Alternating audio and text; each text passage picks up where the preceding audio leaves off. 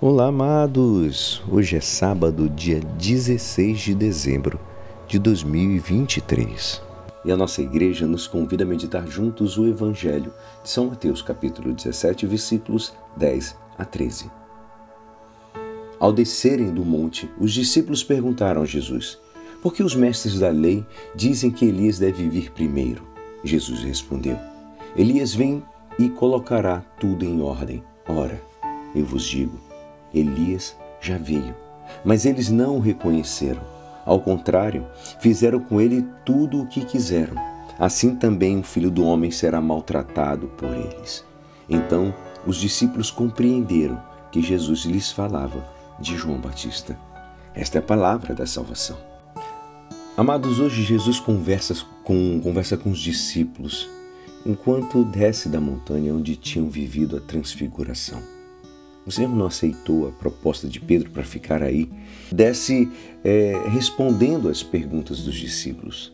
Estes, que acabam de participar por breves instantes da glória de Deus, são, são surpreendidos e não compreendem que já tenha chegado o Messias, sem que o profeta Elias tenha vindo, vindo primeiro preparar a sua vida. Acontece que a preparação já se tinha realizado. Jesus nos diz: Eu vos digo mais, Elias já veio. João Batista, amados, preparou o caminho. Mas os homens do mundo não reconhecem os profetas de Deus, nem os poderosos da terra reconhecem a divindade de Jesus Cristo. É preciso um olhar novo e um coração novo para reconhecer os caminhos de Deus e responder com generosidade e alegria também ao chamamento exigente dos seus enviados. Nem todos estão dispostos a entendê-lo, menos ainda a vivê-lo. Então, também, senão é, as nossas vidas e os nossos projetos podem estar em oposição à vontade de Deus. Uma oposição que pode até converter-se em luta e rejeição do nosso Pai do céu. Amados, Precisamos descobrir o amor intenso que guia os desígnios de Deus quanto a nós.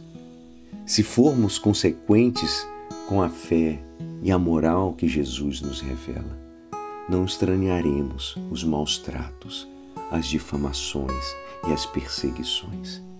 É que estar no bom caminho não nos evita as dificuldades. Coloca isso na tua cabeça.